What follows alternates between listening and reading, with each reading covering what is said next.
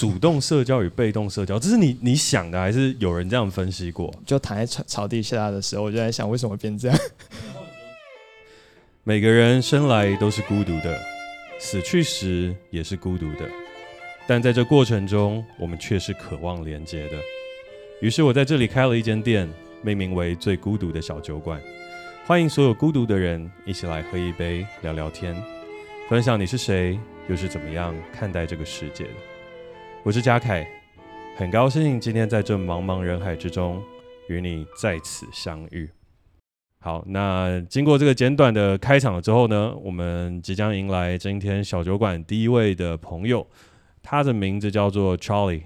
然后他专门在解决迷惘高中生，呃，不是解决迷惘高中生的问题啦，不是解决高中生本人嘛？对对对对对，就解决迷惘高中生的问题。那你是解决他们什么问题？生理、心理、哲学、学涯哦，学涯哦，考试的问题。呃，不但是考试，算是探索他自己未来想要读什么样的科系。哦，对对对。好哦，这个我们等一下慢慢聊。OK, okay. 那想要先问 Charlie 一个问题，就是小酒馆当中来的人必备的第一个问题：你最近一次感觉到孤独的时候是什么时候？大概是在去年大概九月、十月的时候。嗯，对。发生了什么事？有点像是就是呃，因为我是前呃去年的时候毕业。嗯，对。然后毕业完之后，就可能自己一直在做自己呃创业的事情。然后结果，呃，常常在那边做创业的事情，然后就每天就忙很，就是也是十几个小时这样子。然后就就有一天，我就想说，哦，我应该要好好的放松一下，在想我自己要干嘛这样。哦，我刚好住永和那边，然后我想说，哎，那我放松的时候，我我突然要干嘛？我那时候就走到公园，就一个人在那个大草坪当中，就中间一个人。然后我想说，好，那我现在来放松。我突然忘记要怎么放松，然后我突然那时候意识到，我突然不知道可以打给谁。然后聊聊或者解决这件事，我就突然有一种很强烈的孤独感，就觉得哎，我做我可能可能刚毕业，然后为自己去做这些创业的事情，然后忙那么久，哎，突然好像很多朋友也没有联络了，然后我自己到底自己在干嘛？所以我觉得那时候对我来说印象很深刻。你说你一个人半夜去河边？呃，在一个大大的公园，哦，大的公园，对，哦，因为你讲永和，我就想到中永和那边河滨公园，半夜一个人在那边，就是蛮可怕的。我家刚好住那边旁边，在仁爱公园那边，旁边那个那个好像有点阴阴的。哦，有有有有，下次还是小心一点。我昨天晚上也在那边慢跑。哦，真的假的？对，超冷的。哦，旁边有人跟你一起跑吗？还是没感觉到？有有两个阿伯，然后穿着吊嘎这样。哦，那应该 OK 啊，不是长发红衣女子那一种。我就不太清楚了。好，哎、欸，我想再多问一下，就是你那时候感觉到孤独，是你有想要打给谁吗？其实我，其实第一第一个我最想打给我的，打给我妈。嗯，对，因为因为我那时候就基本上，我觉得我跟我妈关系很不错，但是我觉得那时候想打的时候，我怕家人会担心我的状况的，哎、欸，怎么突然打回去这样子？所以我那时候原本要打的时候，然后就没打。嗯，对。啊，接下来第二个是，我就划，就是哎，多久没有？就是最近聊的朋友，发现我已经大概两三个礼拜没有跟好朋友联络了。嗯，就突然觉得，哎，突然联络感觉有点怪怪的。对，所以我有点就是拿起手机，然后划了几个人，然后觉得怪怪，所以又把手机放回自己的口袋。那下一步呢？下一步你做了什么？我我躺在 草地上。躺在草地上仰望星空，对，然后我就躺了一个小时，躺了一个小时，对，你在想什么？我在思考我的人生突然怎么突然变这样。哎、欸，你现在才，你现在刚毕业，应该二十三四岁，现在刚二五，刚二五，对，还年轻啊，就就感觉，呃，可能对自己有蛮多的呃想象。嗯，对，然后结果发现说，哎，怎么跟自己的想象不符合的时候，而且有强烈不符合的时候，就会觉得自己好像在瞎忙嘛。对，你本来对自己人生有什么样的想象？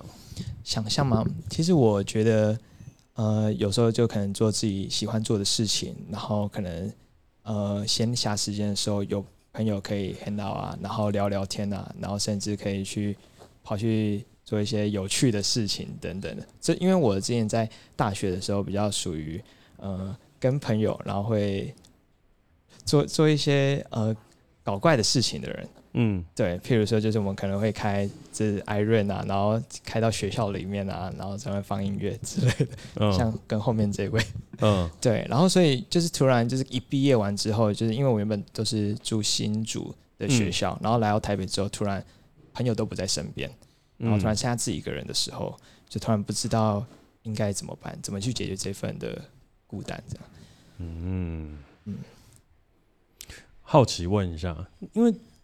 听起来你刚刚在想象生活，不会是那种我们通常想象那种很困难的，因为譬如说有些人说哦，我理想当中的生活是我要可能出了社会马上赚多少钱，功成名就，奋斗什么，然后叭叭叭叭叭很多。但你刚刚讲的事情是我，你只是想要维持一个可以好好跟朋友一起 hang out，一起出去玩。对。但为什么在二十五岁的时候，你没有办法办到这个事啊？嗯，我我觉得这感觉比较像是，可能在我大学的时间段的时候，然后我比较像是，因为都在学校宿舍，然后所以可能二十四小时当中的时候，旁边都一直会有人过来跟你聊天讲话，然后我我觉得比较把它称之为就是在大学毕业之前的社交都是很被动社交的，你今天去到一个新的场所、新的场合的时候。哦，就是遇到朋友嘛，然后就随便就哎，hello hello 等等的。嗯，可你出了，我觉得像是我出了社会，或者是我毕业完之后搬到了台北，我如果要去跟一个朋友社交的时候，我比较变成一个主动社交。对，哦，对，呃，当我今天要主动社交的时候，我就要花力气跟我朋友约个时间，约个时间完之后，我们可能就要坐在某一个地方，一次花个两个小时、三个小时。对，看，哦，我觉得跟大学那个。感觉差很多，大学就很被动，哎嗨嗨嗨，然后三十秒就结束。但你们可以互相维持这个感情线。对，哎，对，所以我就觉得啊，怎怎么突然我要突然一直主动去找人家聊天等等啊？我之前是完全没有练习过这件事情的。哎，这个其实蛮有趣的，我没有想过这个名词，哎。主动社交与被动社交，这是你你想的，还是有人这样分析过？就躺在草草地下的时候，我就在想，为什么变这样？然后你就躺着，然后仰望星空，然后我现在要主动去社交，好困难啊！原来以前大学都是被动，走过去 Seven Eleven 就有人说：“哎、欸，学长好，哎、欸，学弟。”然后这样就朋友。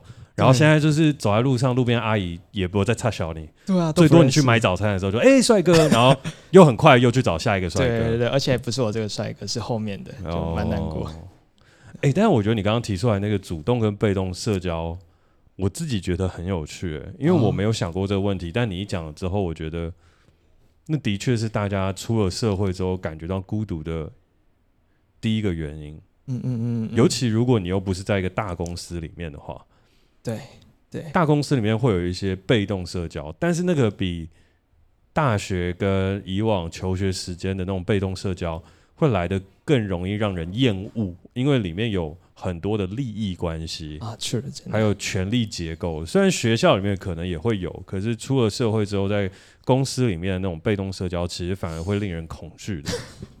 真的，我自己最近有这个感觉啊，因为我最近在看一部韩剧，嗯嗯嗯，它在那个 Prime Video 上面非常好看，嗯，虽然不是我典型会看的韩剧，它叫《和我老公结婚吧》。和我老公结婚吧，嗯 完全不是我平常会看的那种剧，但是它很有趣的点就是，反正它在讲一个女生，她重生回到过去，然后但是过去的世界有一些规则，就是 What happened is happened，就是所以发生的都一定会发生，除非你要把这个坏命运转嫁到别人身上，那这个坏命运才会从此摆脱你。而她在本来的生活当中最坏的命运就是跟她老公结婚了，所以她必须要把她老公。撇除，就是把她老公嫁给另外一个人，她的人生才能够得到圆满。嗯，但我从这个影集里面学到最多的事情，就是他讲了一个在韩国大公司里面生存的感觉，生存的感觉。嗯，就是在那里面根本不是要把事情做好做对，而是要听好上面的人在说些什么，跟职场之间的人际关系。嗯，就是社会就是一个大型的机器，少你这一颗螺丝不会怎么样。但如果你误以为自己这颗螺丝很重要，那反而就会出现很多问题。嗯、所以回到你刚刚讲那种被动式的社交，在那样的公司里面，它就会是一种令人恐惧或和会想要逃避的事情。嗯嗯嗯，然后再回到你刚刚讲那个学校的那个被动式社交，那个就是一个令人向往的青春气息，真的，对啊，你说不定走过去还可以遇到一些同学啊、学姐、学妹，刚刚学长学弟嘛，就还可以遇到一些不一样的人，让你可以想象啊，大学一个恋爱学分什么之类的，对对对，然后社团等等的。哎、欸，其实我没有想到我会问这么多，但我还想要偷偷再偷渡问一下。好啊，你都没有想说，因为有很多人解决这样子的孤独的方法是想办法去交女朋友哦，还是你其实是有女朋友？如果有的话，我就会觉得你刚刚那边应该要好好检讨一下。对，那那时候没有哦，那时候没哦，现在有。OK，但那时候你有想，你有想过这件事情吗？要去找女朋友这个事情？我觉得当遇到那种情况的时候。那种想要渴望，然后另外一半的感觉，我就会相对特别强烈，就跟以往的时候，而且我觉得那个感觉比较像是，呃，在大学或者是之前的时间，那共感的强烈很强。你当你跟一个人讲话的时候，你们都理解对方到底在讲什么事情。可是当我现在可能就是自己在做自己的事业的时候，而且可能又是艺人公司，然后我可能就只能常常跟自己对话，跟自己辩解，然后别人。听到我在介绍我在做什么事情的时候，他人可能就是啊、哦、是这样子等等的，嗯、但就是比较没办法深入聊天，或者是我们一起笑，或者是一起呃聊天的内容的时候，我就不会有那种很强烈的共鸣感。那你那时候有尝试想要用交友软体吗？交友软体吗？嗯，我那时候没有哎、欸。哦，为什么？呃，大学的时候有用过，嗯，对，然后我发现其实会。我发现我很不喜欢在上面浪费我时间的感觉。嗯，对，我觉就是可能在跟他人聊天的时候，可能在私讯啊、讲话等，可能要我我都会试着去揣测，哎、欸，我应该下一步要怎么去讲，然后会比较适合圆满等等。甚至之前 ChatGPT 刚出的时候，有想说，哎、欸，用 ChatGPT 问一下我应该怎么回等等的。对，但我发现那个就很不像真实的自己。然后我发现我会花了很多的时间在形塑一个并不是真实的我，在这个交友软体上面。但我发现我更渴渴望的、想要的，可能就是真实的那些互动感。对，那我可以问你，后来是怎么样找到你现在的女朋友吗？之前就是在我们大学的时候，对。然后后面的朋友噗嗤的笑出来，哎、欸，克制一下，人家要分享一个浪漫的故事。对啊，好，继续继续。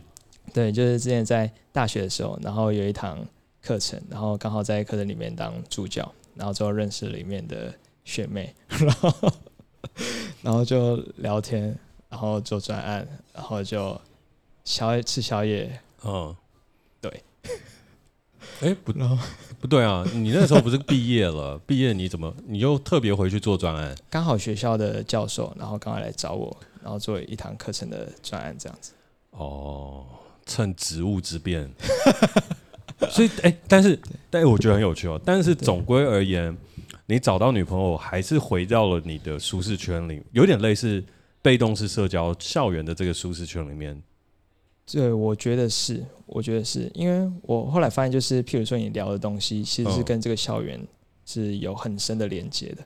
哦，对，所以聊的东西就相对很多。所以如果现在把我丢到一个新的环境的话，我觉得不一定可以创造这样的一个连接。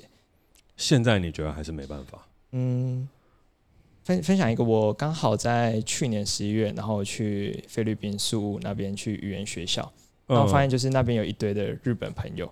嗯、然后那时候我就跟他们在那边聊啊、黑闹啊，然后之后用很破的英文，然后他们也用很破的英文，然后之后再跟我对话等等。嗯。然后，但是我那时候就发现我们的共鸣感超强的，然后我们的感情变得很好，然后我之前的那种孤独感就完全消失了。嗯。然后其实我回来的时候，我一直在思考，为什么会有这么大的反差？明明我们聊的东西也没有那么多，然后也没有那么的深入，但是我却有那很强烈的共鸣感。然后我发现是我自己感受了，是他人愿不愿意听你讲话的这个 moment。就可能在我出社会之后，他人你要跟我讲话，他可能就哦听一听就走了。但是在刚好在那个语言学校那个 moment，就是大家都会愿意听你讲话等等。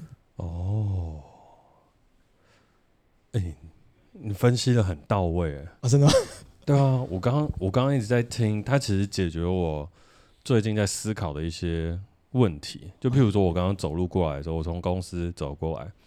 然后，因为过完年后最孤独的小酒馆，我要把它就是拍成一个节目，就是楼上会有演员在演戏，然后演完了之后呢，楼下我们就会去找朋友，然后一起来谈楼上正在演的这个主题，就有点类似是 podcast 结合一个结合一个 live show 这样，然后楼上串联楼下。那但是做这个东西，其实我一直在想，就是我做这件事情的意义是什么？嗯，然后我为什么想要取名叫做最孤独的小酒馆？为什么我对孤独这个词这么样的执着和这么样的想要去了解？然后想了很多很多，可能比较多哲学上的东西，就是讲存在主义啊，或者什么等等，就是那种讲一讲大家就睡着的东西。但是回过头来，其实就像你所讲的一样，就是孤独这件事情，它其实回到我们的生活里面，就是当生活阶段在转化的时候。孤独就被体现出来了啊，对。然后这个东西是很直觉的，就是以前在学校，我们可以拥有一个自己的舒适圈、社交圈，然后跳脱出来之后就没有。可是像你刚刚说，我们又去到一个语言学学校，去到一个固定的场域的时候，当所有人可以认真对待别人的时候，孤独感又消失了。嗯。所以回过头来，为什么这个社会会让人感觉到孤独？和为什么我会想要做这件事情，可能有一个很大的原因是，这个社会都不太想要去听别人在讲什么。哦，听别人在讲什么？嗯，就是我到底为什么会想要做这件事情，是因为我们好像都不太愿意去听别人讲些什么话，而是一直要去努力的去讲自己想讲的话。我觉得现在比较像是这样，对，现在的东西就会变成是我们一直一直去输出。可是却很难静下来的去聆听，可是这个社会上是需要更多聆听的，然后只有聆听了之后，我们才能够产生对话，我们才能够去输出一个双方有共鸣跟共振的事情。哎，其实我刚刚在呃进来这边的时候，然后听完你刚刚这边说讲，我就超有感觉，就像是我们刚刚每个人在自我介绍的时候，其实我根本就没爱听别人在讲，就是就我觉得，我觉得原因是因为我会想要有一种认可感。所以我可我可能会想要在思考说，哦，我到底要讲什么样的自我介绍的内容，然后别人才会我觉得我是一个不是 nobody 等等之类的。所以我觉得会很 focus 在自己身上，反而就不想听他人说讲。嗯、所以刚刚听那你这么讲的时候，我就觉得哦，会不会是因为一个认可感嘛？就是希望别人认可自己，然后你今天。呃，反而就是在对话当下的时候，反而比较少听别人讲话。就像是我可能在跟你对话的时候，有时候其实我并没有认真听你讲话，但是我很想要试着给你一些 feedback。所以你可能讲一些东西的时候，我就想想到我等下可以给你 feedback 什么之类的。然后你讲完之后，我就马上给你。但说不定我是没有好好内化你所说的这些内容。我懂你说的那个感觉，因为我认识蛮。也不能讲蛮多人，我认识有一些人，他的确就是这样，他的确会把聆听当成是像你刚刚讲的回应或反应，就是我要很快的去回答你三个东西，就是这个东西，它到最后的话就有点类似那种 TikTok 上面，就是 哦，我告诉你三个成功法则，我告诉你两个我想 想教给你的致富方法啊，我告诉你一个你绝对得听的一个什么东西，但是他就是哦，我听到一个什么，然后我基于我的想法。硬是 feedback 一个东西回去，嗯嗯嗯。但像我自己的话，我会觉得聆听是一件蛮快乐的事情，嗯，尤其是听到一些自己没想过的重点的时候。所以像刚刚你在讲的时候，我就一直在听。我的确想要回应，可是我是在找共鸣，因为我觉得找到共鸣会让。所有的聊天变得更开心。啊，呃，哪怕有停顿，我觉得也无所谓，因为停顿都是正常的啊，你不用急着是说我一定要给一个 feedback 跟给一个解答，而是不断的联想，就是你讲了什么啊，我联想到一个什么样的事情，然后我们再透过我的联想，你再加你的联想，然后一直不断联想下去，那就形成一个我觉得很高品质跟很舒服的谈话，就觉得很赞，嗯，对，所以我的想法是这样。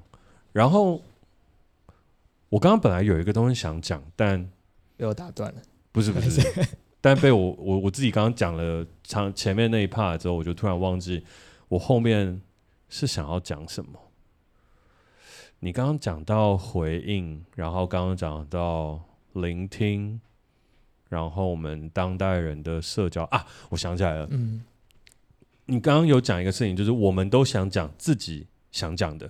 然后后来我把它岔题岔到就是什么抖音啊，然后什么等等，现在看到这些回应啊等等的事情，我觉得有一个很有趣的，就是好像这些跟社群媒体也有关联性。哦，社群媒体，嗯，因为我们发了一个东西出去之后，我在譬如说最开始我那个年代，拍摄我们还是比较老一点点，Facebook，对我们 Facebook 的年代，你最好了，你一天开几次 Facebook？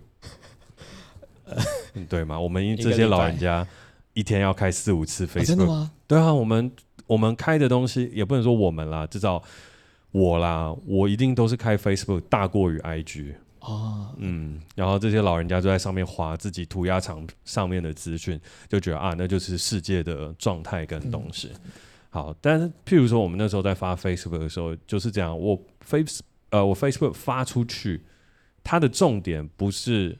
我发表了什么东西，而是别人按了我多少赞，嗯，然后给了我什么样的回应，我可以基于此再去做什么样的事情，所以他有点陷入一个我跟我自己的对话当中。嗯，你会说，哎，不对啊，别人给你的回应跟按赞那是别人给你的啊，但其实你是基于一个你自己想要的预设立场，吸引别人的注意力，然后再去给予你想要的意见，你其实是一个不断的在。有点类似生物的那种求偶的状态，嗯，啊，你赶快来关注我，关注我，关注我，关注我，像那多巴胺机制，对对对，然后你给了我之后，我再马上再给你另外的东西。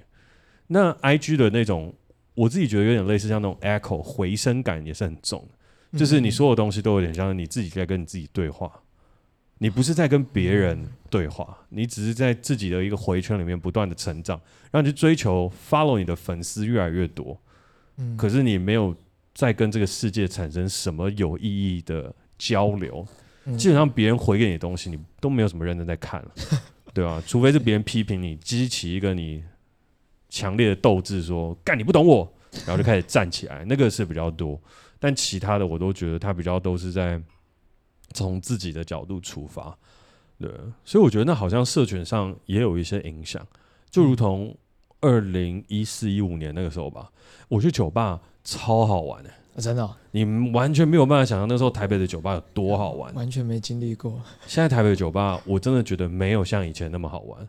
举例来讲，你去你你可能假日去 Fake Sober，你去 Draftland，你去就这些很厉害的新一区的酒吧，那边聚集了超多的人。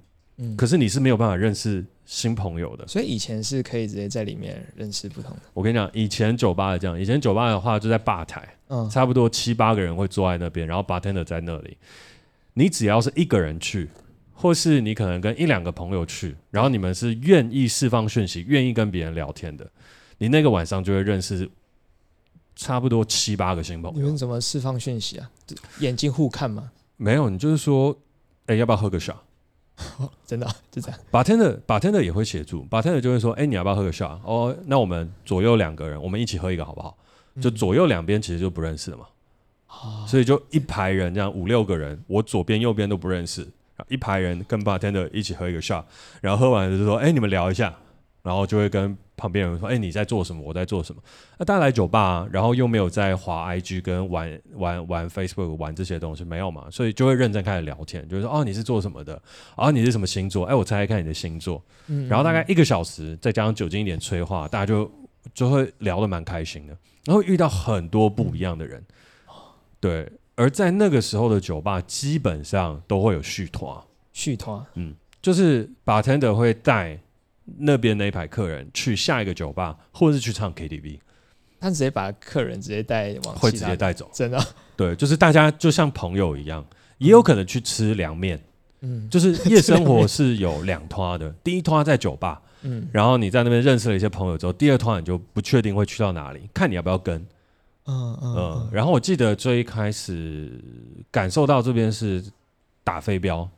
我去了一间酒吧叫奕城，那是一个很老的酒吧，嗯、非常老，在小巨蛋的对面地下室，然后基本上是一个商务人士去的地方。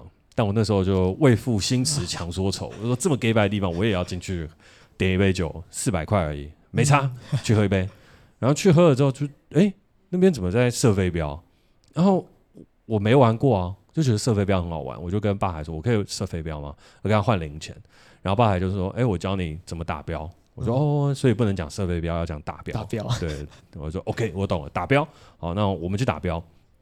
然后打标之后呢，可能是他们标队缺钱吧。他问我说：“你要不要买标队的队服？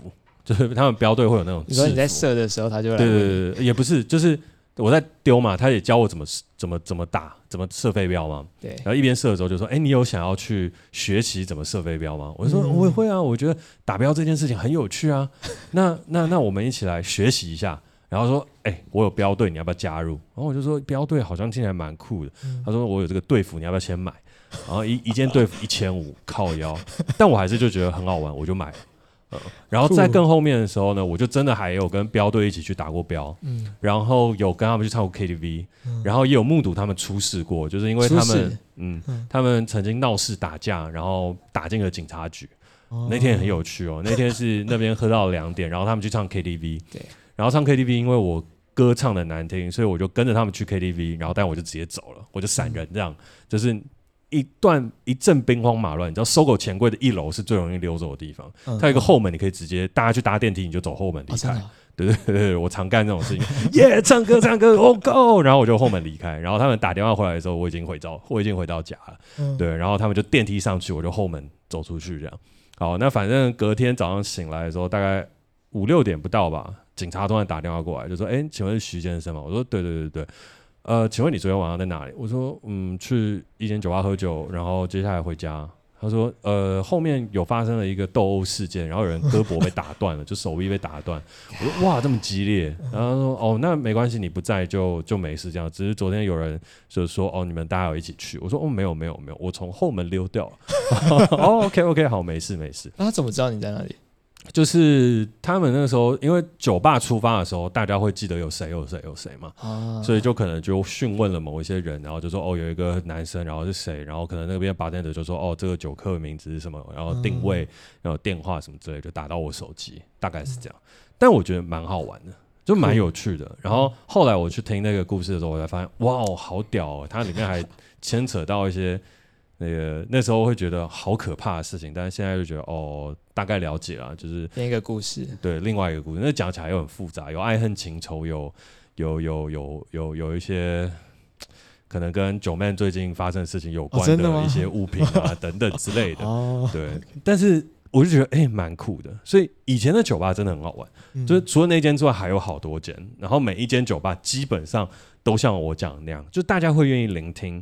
然后会去认识新的朋友。基本上，你去一个酒吧，在一个吧台待着一个晚上，你一定都会发生一些你觉得好玩的事情。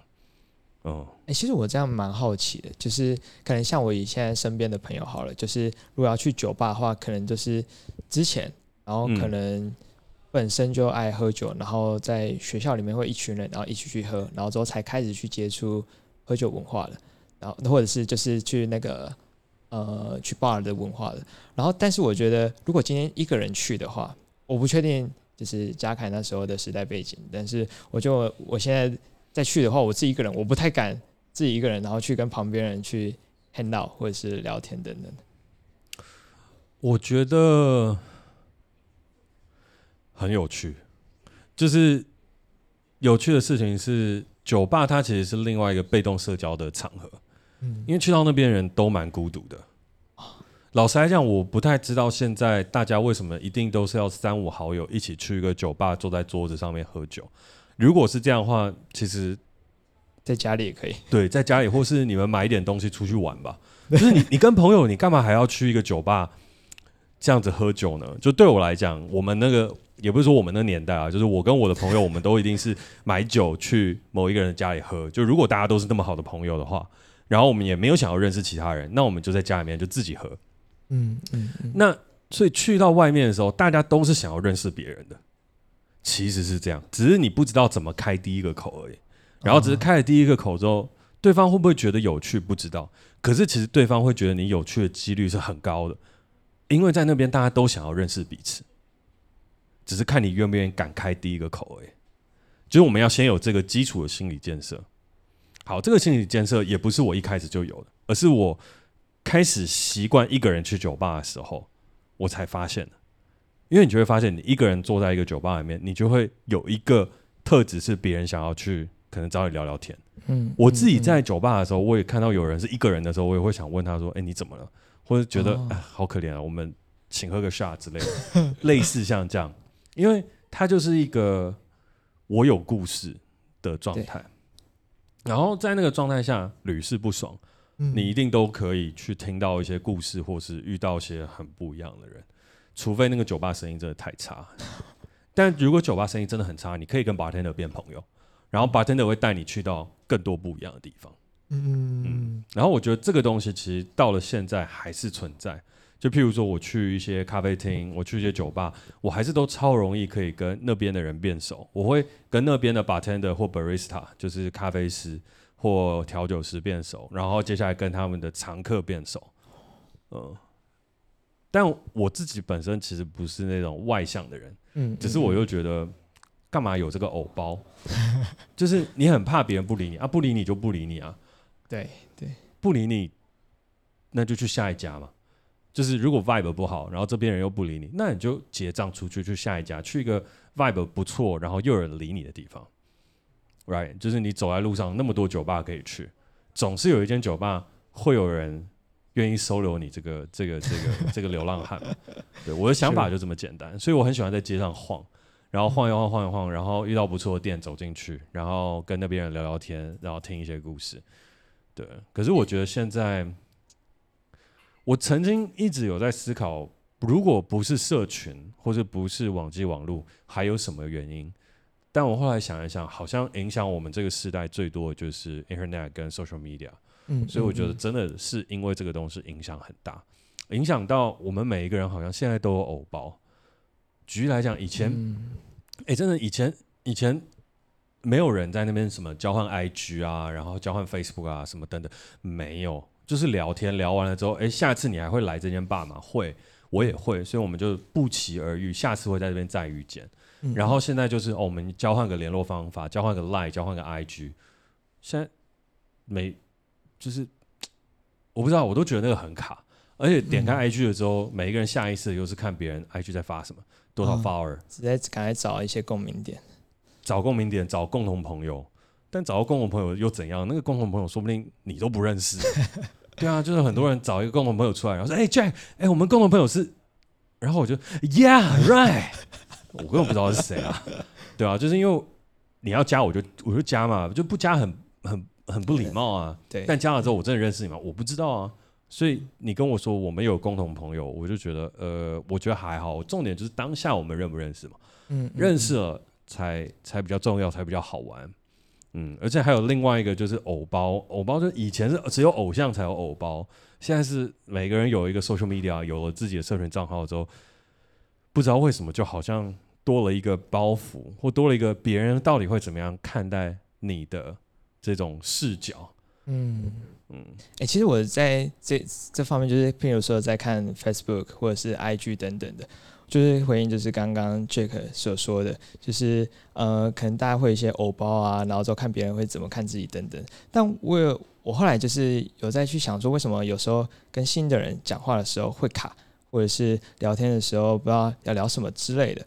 然后我后来有在想，会不会是因为当我们今天我们一直常常用。社群媒体、社交网络等等的时候，我们那个节奏是非常的快的。然后你当然要马上获得新的资讯，然后新的东西等等的。然后这时候，我觉得当一个人跟一个人他们在交谈的时候，开始不讲话，或者是停顿的那一瞬间的时候，我觉得会有一个叫做空白焦虑的一个东西。对，就两个人同时不讲话，诶，这时候可能另外一方。拿起手机开滑的时候，你就大概会觉得哦，我们之间的那个 connection 就直接空气凝结，对，或者是就已经是被切开了，嗯嗯嗯，对。然后，所以我觉得在以前的时候，你没有这个手机，或者是没有这个社交媒体的时候，你就是会需要跟对方这样子持续继续聊，或者是看身边等等。但现在你有一个利器叫做手机，哦，你们今天聊到一个段落了，哦，不好意思，我看一下我的手机。然后这时候你们就可以快速的去切断。然后我觉得很多时候是我在跟这个聊的时候，我会想要哦，赶快的先聊到一一一段时间，我觉得哦好有点尴尬了哦，然后这个时候赶快用回避。那回避完之后，我就不想要再回去这个场景当中。嗯、我觉得导致可能会让很多的聊天没办法持续下去，或者是大家没办法忍受那种空白焦虑这一点。而且我觉得可能可能现在很多的刺激，我觉得每一个时间点，我们一直看手机或者听他人讲话等等，都会有一直有声音出现。然后当突然你今天像这种感觉，就没有人讲话的时候，就会有一种尬感。我觉得大家就会不想要去忍受这种尬感，然后所以就试着可能滑手机，然后不不不与他人沟通这样。我突然，我突然懂一个为什么有些时候别人会觉得我很奇怪的一个点啊，真的，嗯，因为譬如说像你刚刚讲那个尬感，他那个空白的时候，是我很常发生的啊，真的，对我。甚至开会到一半，别人都以为我生气了，但我没有，我只在想事情。嗯，然后我觉得想事情很正常。嗯，就是怎么可能人的话可以一直接一直接？除非是我今天要去提案，那提案的话，我就会要演我自己是专家嘛。像我刚刚 去比稿，比了一个算是大的一个广告案这样，然后对方就突然提一个问题，然后我就瞬间就说：“我给你三个方案。”但那个东西是什么？我给你三个方案，是我先用我给你三个方案的这句话来填补我思考的空白。然后第一个方案是好，我现在有想到第一个方案是什么，但是那个就是一个所谓的常态回答，嗯、所以我前面我又加很多冗言赘字，就是第一个是我们常规当中最能够看到的一种类似中差置入式的一种方法跟做法。那换句话来讲，就是 YouTuber 当中我们就巴拉巴拉，然后前面讲一分钟都是废话，对，然后但那个是我已经预设好的那种 plugin，就是插件直接插下去就可以用。所以第一个都是废话，然后第二个才是有一点东西，然后第三个才是我透过第一个跟第二个在讲的过程当中思考完整理出来一个我觉得好的方案。嗯，所以其实当我只要跟别人说，我觉得有三个三个做法，认识我的人就知道前面两个大概都是 bullshit，就只有到第三个考吗？对对对，前面两个都是我在思考，而且三听起来比较厉害。对对对对，就好像有给你很多选择，但你要怎么选，我我随便啦，因为反正。那个就是提供你参考看看嘛。那但是那个状态下是你要去工作的时候才会。那如果今天不是在一个对方，呃，以一个客户或业主或是一个审视的角度在看的时候，我就不会做这个事情。哦，对我在譬如说我在公司，我就说嗯，就别人提一个提一个想法出来的时候，我就嗯，然后那个嗯之后大概可以等五分钟哦，五分钟，嗯，然后我还会站起来走一走。哎，我不行哎。然后走一走的时候，别人就有新进的员工就以为我生气了，然后旁边人就说：“你不要理他。”嗯，然后但是我就真的是说啊，想事情不是很正常嘛。然后反过来的事情是，当只要有演员在面试的时候，就在 casting 的时候，然后我就讲了这一整段戏，然后他马上说：“我懂，导演，我知道你要什么，来，马上我给你。”然后我说：“别别紧张，你有时间。” 我给你想五分钟，不用不用，导演我知道我知道我知道，不用不用不用五分钟，我现在马上，不用思考一下，真的相信我思考一下，我都会阻止他们，因为我觉得现在人懂太快了，就是你我都还没有确定我有没有表达完整，你就跟我讲说你懂了，然后我说先不用，你可以慢慢思考，我给你半个小时都可以，我可以先 casting 下一个，然后你等我下一个 casting 完了之后你再表演，如果你有时间都可以，就是我们要多给对方一点时间嘛。我觉得这才是常态，可是现在人就都不给彼此时间，然后好像你刚刚讲的那种空白，就变成那种，就像你说的这种尴尬。可是我真的觉得还好，嗯，就我对于这种空白的理解力是偏低的，我反而觉得那是正常。对，就除非真的是工作或是某一个你一定要很 hype 的那种状态，我才会一直要去塞那个空白。不然的话，你就会自己想事情啊，然后过秋秋的，就觉得很舒服。嗯嗯嗯。其实我在想说，就是像是大家可能会快速的想要去给回应等等的，但会不会是我们现在大家比较少会去深度思考一件事情？譬如说，深度的去想说你的那个脉络到底是发生什么样的事情，以及跟我之间的呃有什么样的连结，然后或者是你当你遇到什么问题的时候，它真实的背景的。原因问题是什么？会不会是大家少了这个环节？所以大家诶、欸，听到什么就想要赶快给 feedback，赶快离开这个对谈。我我我觉得深度思考，缺乏深度思考这件事情，它它它有点它有点严重了。就是严重的意思是，呃，这个这个这个词语用的太太重了，嗯，不是那个真的 serious 的那个严重。应该说，其实大部分的人，我们都没有那么需要去深度思考一件事情。其实的确是，就我们不是每一件事情都要深度思考。但我觉得现在它让我们难以发生良好的社交关系，跟不孤独的这种感觉，去拓展一个健康的关系的问题，是来自于我们都太过度期待。我们过度期待自己表现的很好，我们过度期待对方会给我们多好的回应。我觉得比较像是这种感觉。嗯，对，因为深度思考，我们很难要求我们每一个时间点都要深度思考，但但我觉得现在很难去开始的原因，是因为我们害怕被拒绝，害怕被拒绝。嗯，我们单立在自己的圈圈里面的成本太低了。就像你说的啊，我觉得跟你聊不来，我就打开一个手机，我自己就活得很开心。那我干嘛一定要跟你聊天？我那么开着 Facebook，我还可以找人聊天，我还可以 评价别人，我还可以按别人一个导赞或什么等等。下面还可以乱留言。对啊，whatever 都可以啊。那为什么我还要去那么认真跟你社交？嗯，嗯，然后我还要去承受我有可能会被你私下 judge 的可能性，还有好多好多的东西。可是那些东西，我觉得就是。想太多，想太多，嗯，就是人跟人嘛，又没有说我今天认识你的时候，我们一定要怎么样，没有，嗯，而是就是萍水相逢聊聊天，然后觉得对方很酷，觉得对方很有趣，就这样，然后再下一位，嗯、就是下一位就是哦，你明天可能会遇到谁，你有可能还会再认识他，有可能不会，但没那么复杂。嗯，而且萍水相逢的那种感觉又特别好。我其实没有很喜欢，就是大家每一个认识完了之后就加个 IG 啊，嗯，因为加了 IG 之后，哦，我干嘛要看到你的生活？你干嘛要看到我的生活？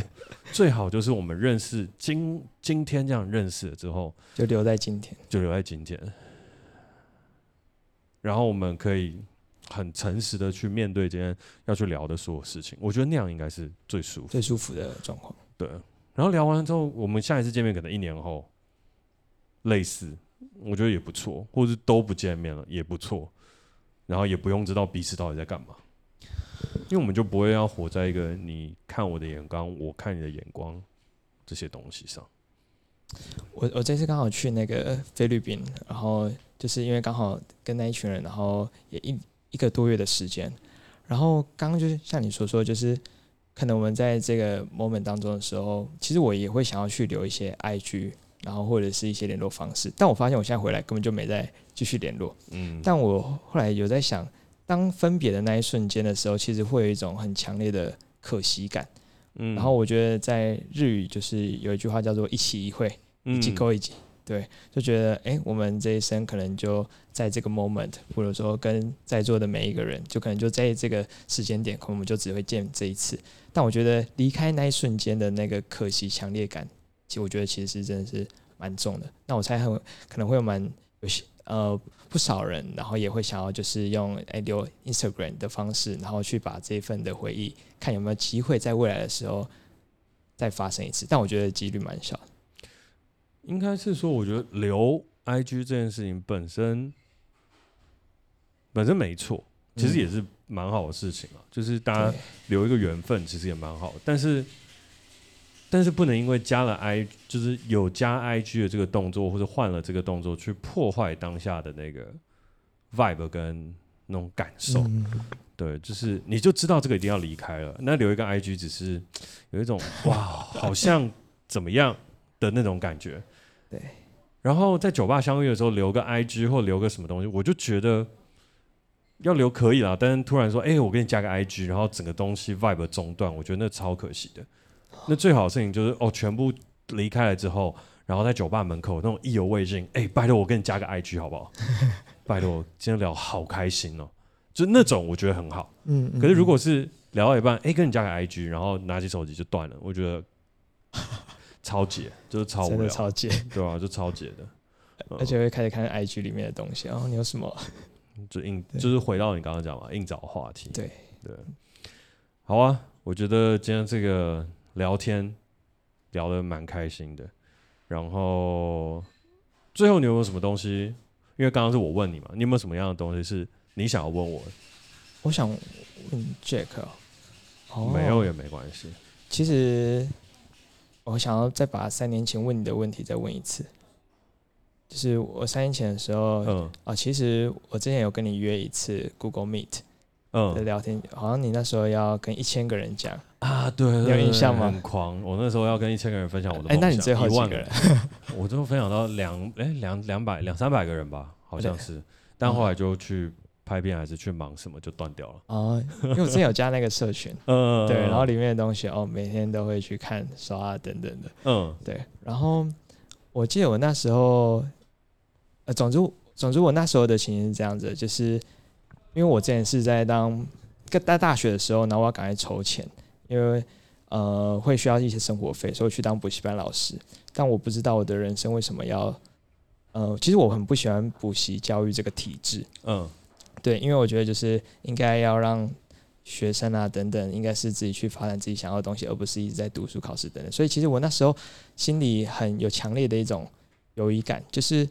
我不喜欢这个工作，他，但是他又不是我使命想要做的，可是我又要因为金钱等等，所以那时候我一直在思考，而且我是从新竹到台北，然后每天这样来回骑摩托车，嗯，对，然后我就在骑摩托车的时候很无聊，所以我每天都听你的 podcast 跟 Katie，嗯，那 Katie 刚好也是我之前的学姐，哦，对对对对，然后所以，哦哦不不认识的，啊，就是之前里面学校的，嗯，对，然后那时候就听完之后就。很有感触，然后所以那时候就离开呃原本的工作，嗯、但这一步对我来说非常的难，因为我想了半个月，嗯，哎呃呃半半年的时间，哦，对，然后听了你的那个 podcast，然后你会在讲一些金钱观啊，然后为什么人生观啊等等的，嗯，对，然后我那时候我想要特别跟你约一次 Google Meet 的聊天，也是想要听你，哎，你的想法到底什么？你未来想要。做什么事情、目标等等的，因为我觉得对于我这个当时很迷惘的人来说，今天有一个相对有目标的人，我就会想要听为什么他会有这样的动机跟想法。对，所以我蛮想要在，因为那时候我就问你说，为什么你那时候会有这样的动机跟想法？对，然后我也蛮想问，那你现在 Jack 你之后会想要做什么？那这个动机想法有什么？你说我现在人生的动机是什么？如果真的要问的话，对啊。哎、欸，其实这个问题蛮好的，我觉得这是一个蛮值得思考的问题。就如果我今天问一个人说：“哎、欸，你的人生动机是什么？”我觉得很有深度。就比起问一个人说：“哎、欸，你的人生目标是什么？”改问一个：“你的人生动机是什么？你是被什么所驱使，跟被什么所 drive 的？”我觉得，哎、欸，这个问题突然蛮有深度的。但刚好好死不死。我今天也有想过这个问题，应该是说，我好像每天都会想这个问题。啊，真的？对，就是驱使我人生生活下去，活着的意义到底是什么？我后来觉得是体验生活。体验生活，就是我不知道你有没有看过一个电影，叫做《灵魂急转弯》。哎呦，其实我看的时候，我第一遍没有看很懂。他就说，sparkle 就是人都要有一个 sparkle，要有一个火花。那那个主角一开始以为的火花就是我不要只是工作，我要对音乐，我要对生命当中某一个兴趣要有热忱。所以呢，他就在执着音乐这件事。但到最后，这个故事最终最终，sparkle 到底是什么？就是要点燃他投胎跟享受生命的这个火花到底是什么？它很悬呢。嗯，一片叶子缓缓的飘落，就是那个 sparkle。他就想要去活着，然后那时候我似懂非懂，但到现在的时候，到今天，我多懂了一层。那一层就是，对啊，我以前会觉得我要当一个很会说故事的人，我要去做很多很厉害的影集，嗯，我要去达到台湾天花板，前进奥斯卡。那我达到台湾天花板，我去年拍了一个很贵的影集。然后找了很多很厉害的明星一起来演，故事我也觉得很厉害，今年应该会上线。然后我后面还会再做更多、更不同的尝试。可是回过头来，我到底为什么会想要去讲最孤独的小酒馆跟孤独的本质？就这一件事情为什么？然后我一直不断反问自己，反问到底，其实就是我人生的动机。我人生的动机原来不是在追求我要成为一个很会说故事的人，跟想办法在台湾拍出一部可以进去奥斯卡的电影，不是，而是是这个过程会让我体验到生命的无常跟很多。我所无法经验的事情，所以当我努力了这么多，就面对了这么多挑战跟这些的时候，我突然走在路上的每一刻，我都觉得蛮舒服的。嗯，然后那个蛮舒服的事情的话，就是我体验到了，然后我未来还可以再体验更多的事情，然后我不会为了特别要去达成什么样的欲望或恨这个社会、爱这个社会。而去逼迫自己太多，当然不会那么快，就是说啊，我出家了，我悟道了，不会那么快。他一定还会有反反复复。就譬如说啊，如果隔天那个广告案突然通知我说，哎，Jack 你又中了，我可以飞去，就是可能飞去一个我很想飞去的国家拍片这样，然后我就觉得干好爽哦，我还是一个被物质所驱动的人啊，没错，我有时候还是会这样，但是我知道我底层的逻辑是，耶，我可以去体验一个我之前没有。体验过的事情，然后因为我又不是那么有钱，所以我不可能平常没事飞去那个国家去干一些我想干的事情，不能。但今天有人付钱给我去干这个事情，爽啦！嗯嗯嗯。那我的目标就是我要去体验这件事情，爽啦。然后这也是为什么我就对于什么买车啊、什么这些什么东西、买表啊没有兴趣。有很多朋友当然大家都在买表，但我就说我不戴表。买车我不开车，我最喜欢骑 U bike。对所以回过头来，我人生的动机是什么？我人生的动机是生不带来，死不带走。怎么样可以让自己无欲无求，但很知足常乐的去充分体验自己的人生？嗯嗯，嗯，我觉得现在是这样。我这刚好在前几天，然后半夜突然睡不着觉，然后在那边突然打开电脑，想说看个影集哈，然后那时候又看到我之前一直很想看的一个清单，叫《The Bucket List》。啊，对，我在这个应该有看过。然后那时候我在那边看这个影集的时候，我就特别有感触。就是很多的时候都会在思考，哎，我的生命的意义到底什么？人生到底想做什么事？但我觉得是，当你今天做了一些事，当你今天有所体验的时候，然后你之后再回过头来反思的时候，才思考，哦，我当初为什么我喜欢做这个？然后什么事情适合我自己等等的。对，然后我觉得这个，因为今天刚好也。呃，其实我自己在做的事情也是很呼应这件事，就是最开始跟杰克提到，就是我想要帮助高中生这件事情等等，也是因为我觉得很多人都在思考未来想要走什么样的方向、什么样的路，但是都会觉得很迷惘。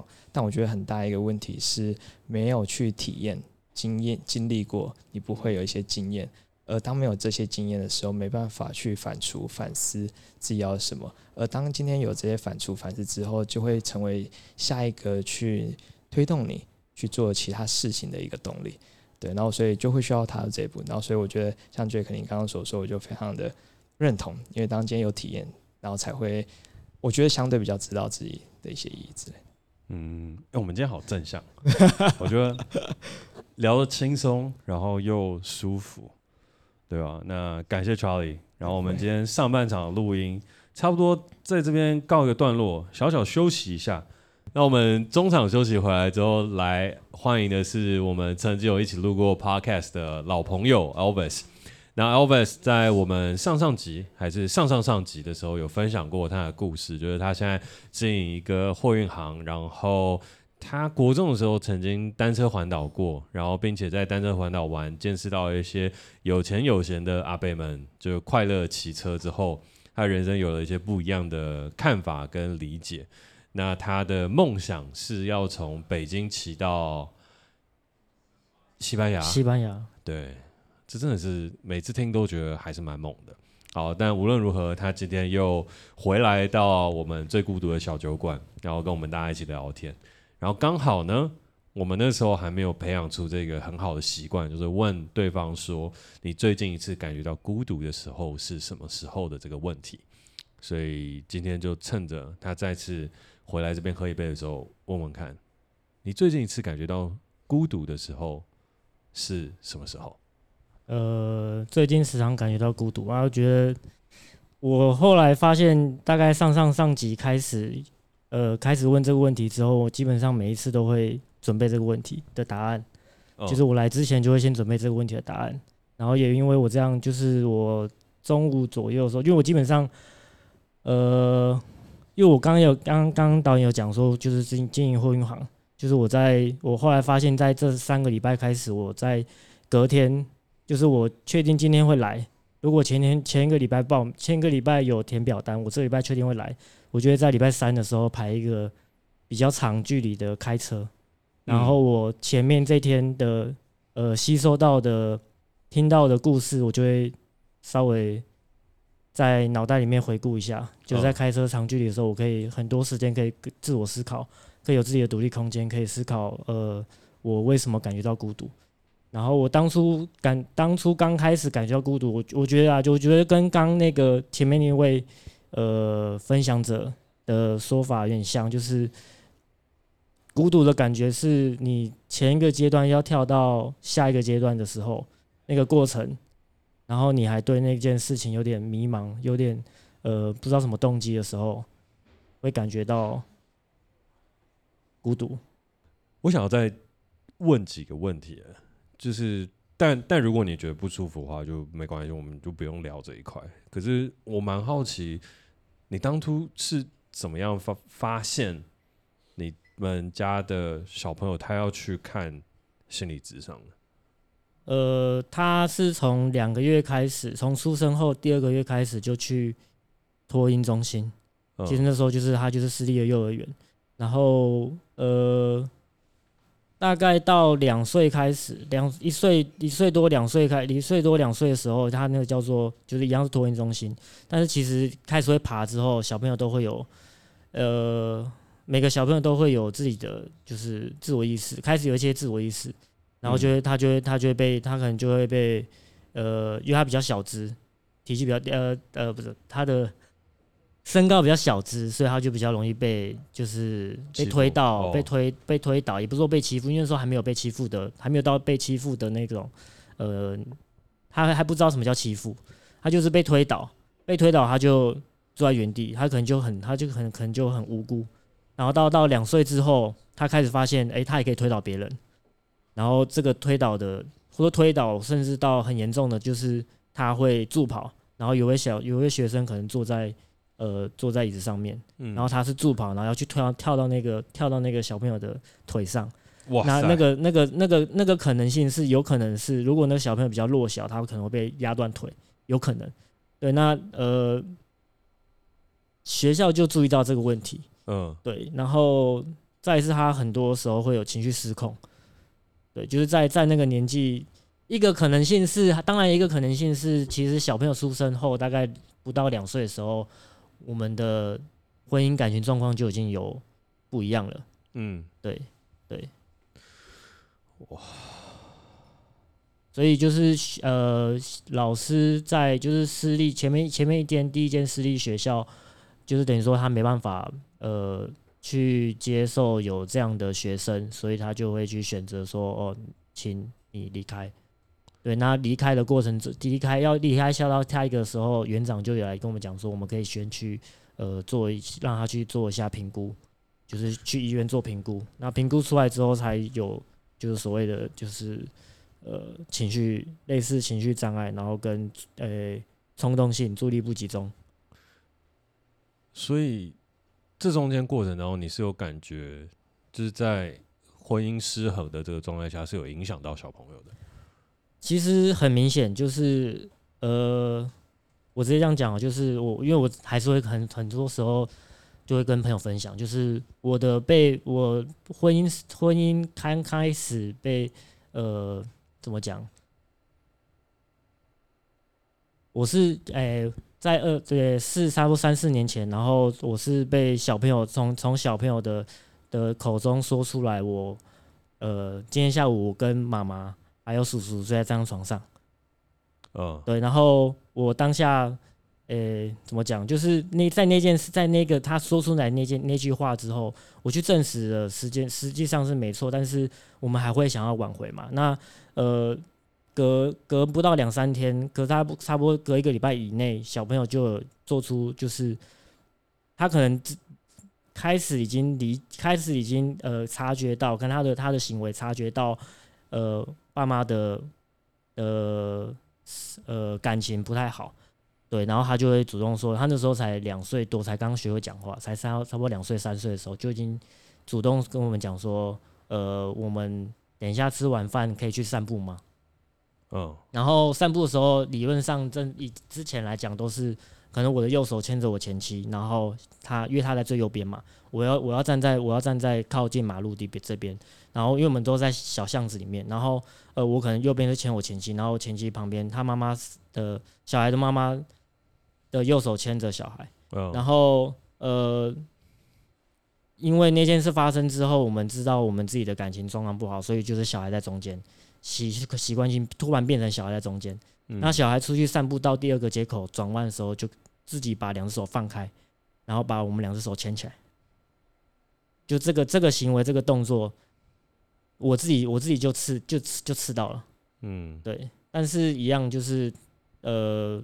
我后来都，我后来都是分享说，对对方，就是人家问我说为什么会这样，我就我就应该说最后那为什么呃会会会离婚，我就就是最后都跟人家讲说，因为对方找更好的。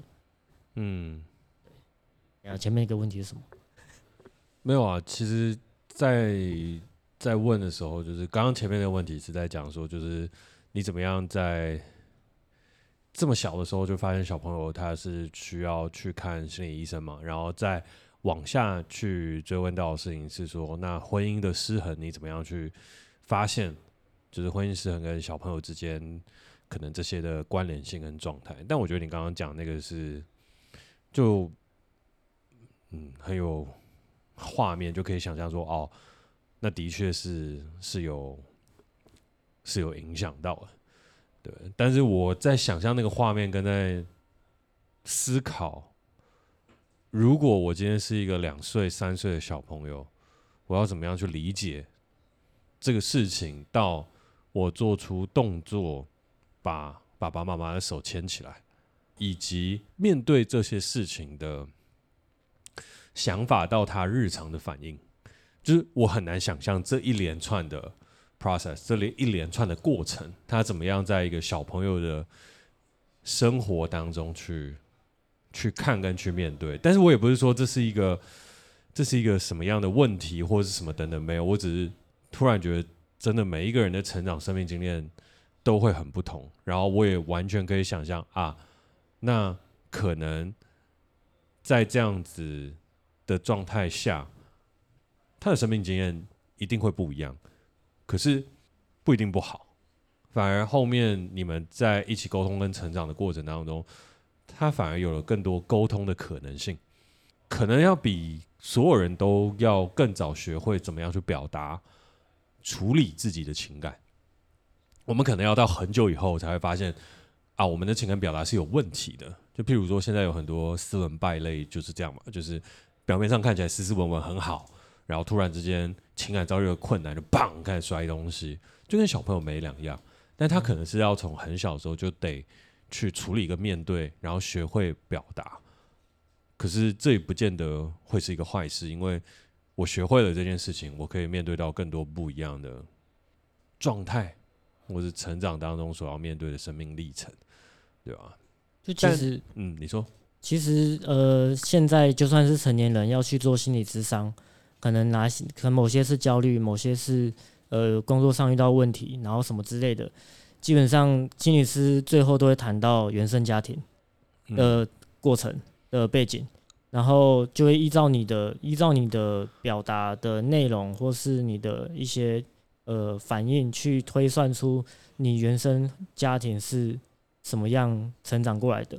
那我觉得就是的确就像这样，就是小朋友才他才三岁四岁三差不多四岁的时候就开始接受心理智商，那他会比较早去了解到他在某一些可能我刚刚讲就是哭哭的时候不是只有不是只有生气不是只有难过，他可能会有其他的失落的的情绪，那他就等于说呃他其实你刚刚讲说就是怎么发现，其实很多时候就是学在学校他会摔东西，他可能会突然爆炸，嗯，但你不知道他为什么爆炸，嗯，那其实就是他的转呃转换能力，就是一个场景一个场景，因为像是小时候我们在在在爸妈车上睡睡觉，睡觉一起来就是你一起一醒来你就突然被叫要下车了，嗯，或者一起来就被叫说哎、欸、要吃饭了。嗯，对，但是你其实还在那个迷茫，就是还在那个呃，还在那个傻傻的状态，然后就被被叫被叫东叫西。我是一个想象很有画面感的人，而那个画面有些时候是很有力道。像你刚刚描述了一个很单纯的事情，那个很单纯的事情就是以前下楼的时候，我牵着我太太的手，我太太牵着我小孩的手，然后我们一起走在一个小巷子里。这是我们习以为惯的日常，但有一天，我牵着小孩的手，小孩牵着妈妈的手，然后我们不再是像以前一样开心的聊天，而是看着前方，看着他方，只是为了要陪这个小孩往前去走。然后小孩就在路口的时候把双手放下，那时候都还不知道他为什么放下。而接下来下一个动作却是把两个人的手牵起来，然后小孩回去牵他妈妈的手，就就是光是那一幕，就是他如对他如果最后是选择就是牵妈妈的手，那也是很有很有张力，但那个故事。就那个画面就会停在，就是牵起来之后，他的眼神一定是看你们的，对。或就算他真的不看你们，他眼神低下去，然后拍片就是这样。就是为什么我会喜欢做导演的事情是，你会从一个很细微当中得到一个很大的的冲击跟感动。就我刚刚脑海当中想象的是，他如果把你们两个手牵起来之后。他选择看向你，或选择看向妈妈，那都是一个完全不一样的故事。他看向你，再看妈妈，看妈妈再看向你，不一样故事。还有一个是牵了手之后低下了头，谁都不看，然后就走去妈妈的手牵起来。还有一个是牵了手之后，他往前走或往后走。我们都没有办法解读这个小孩心里在想什么，可是你会有一种，我懂你。在想什么？然后我刚刚就卡在那个画面，其实也不是说出不去，但是就会一直在想他在想什么。然后他在想什么，跟我们好像是很有关联性的。就我可以完全能够理解，就是如果可能后面这段被剪掉，很有可能因为没有在这个现场。你很难理解我在讲些什么，他可能需要一些手势辅助，跟刚才讲这些东西，甚至是旁边在听的时候也不一定完全能明白我在讲什么。可是，你知道这个小朋友的选择，其实也是我们在面对很多我们无法接受的事情当中的那个投射，你知道吗？就是我看了一部电影叫《人生大事》。人生大事是一个中国电影，它是在讲一个葬仪社的人领养了一个小朋友，非常好看。他一个港一个一个中国演员叫朱朱一龙还是谁演的？然后那个小朋友呢，特别的让人感觉到揪心。然后那个揪心的原因，就是因为他在里面每一个被拍下来的样子，都会让你感觉到不舍。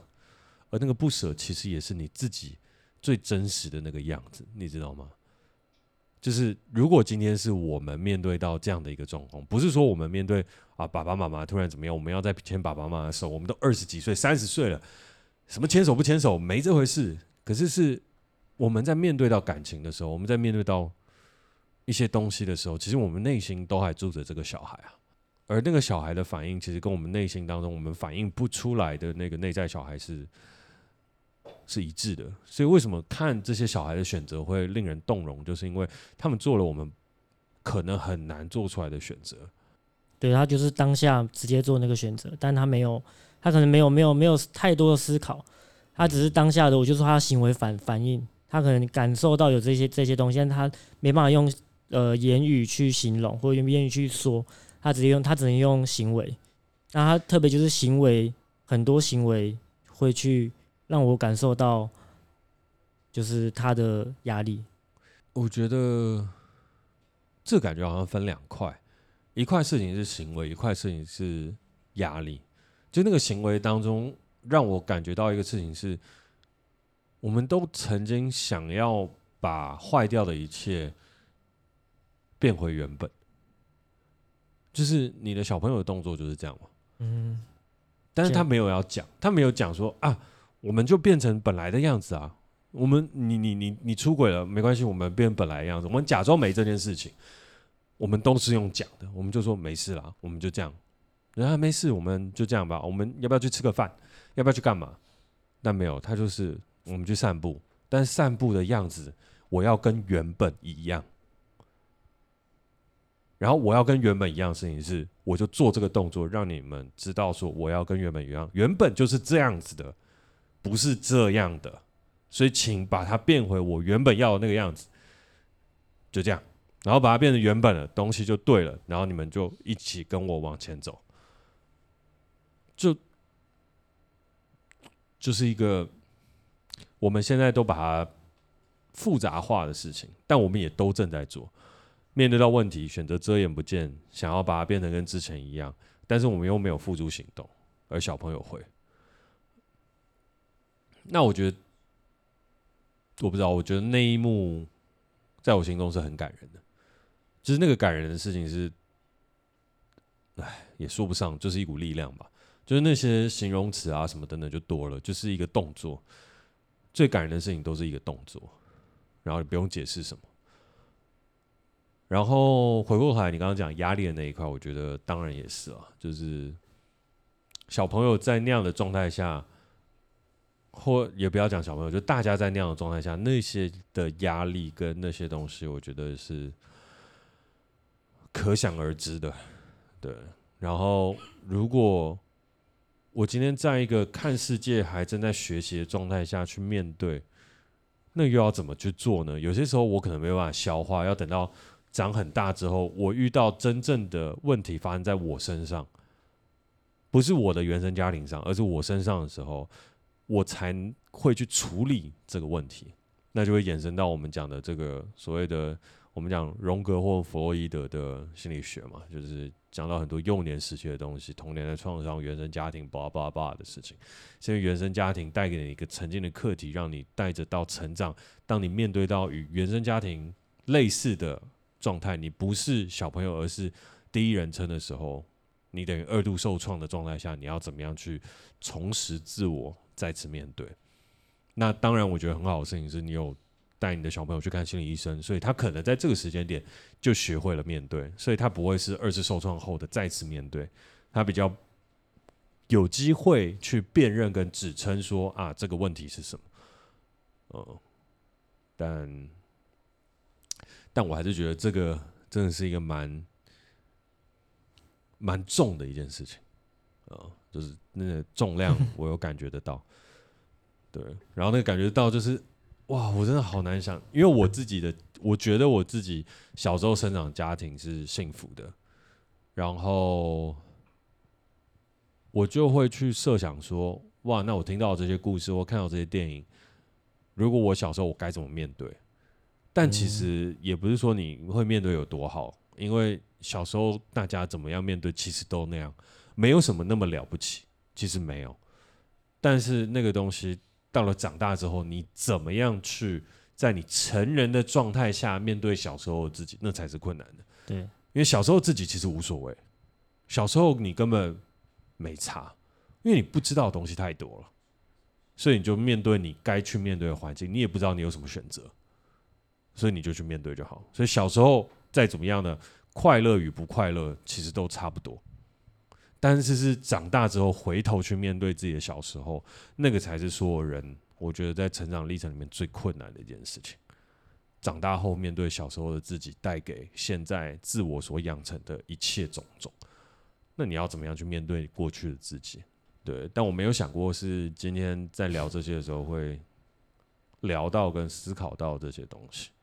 看一下时间，十点二十六分，我觉得好像是一个非常非常完美的一个时间点，去为今天的录音画下一个句点。然后大家如果有要聊任何东西，我们可以一起在楼上聊聊天，就一起分享跟讨论看看，或者在楼下都 OK。然后我们今天的录音就在这边告一段落。欢迎大家来到最孤独的小酒馆，我是嘉凯。那好不容易今天有一个完美的结束，所以我就在这边置入性的讲一下，如果大家喜欢这个 podcast 的话，欢迎大家到 Apple Podcast 五星留言。就基本上所有 podcaster 都会讲这句，但我已经很久没有可以讲到这句话了，所以希望大家可以多去留言，然后要五星，然后还有。可以多来 self 私事，呃，最孤独的小酒馆的录音场地，一起来喝一杯聊聊天。然后我喜欢听大家的故事，跟大家一起分享更多好玩的事情。那祝大家呃新年快乐，龙年行大运，龙生水起。还有什么？轰隆隆隆。哎，这个笑声是有听懂我的梗吗？哎，你是有唱出来吗？卜学亮大哥《超跑情人梦》哦，有懂好了，那碍于版权没有办法播，大家祝大家有一个轰隆隆隆。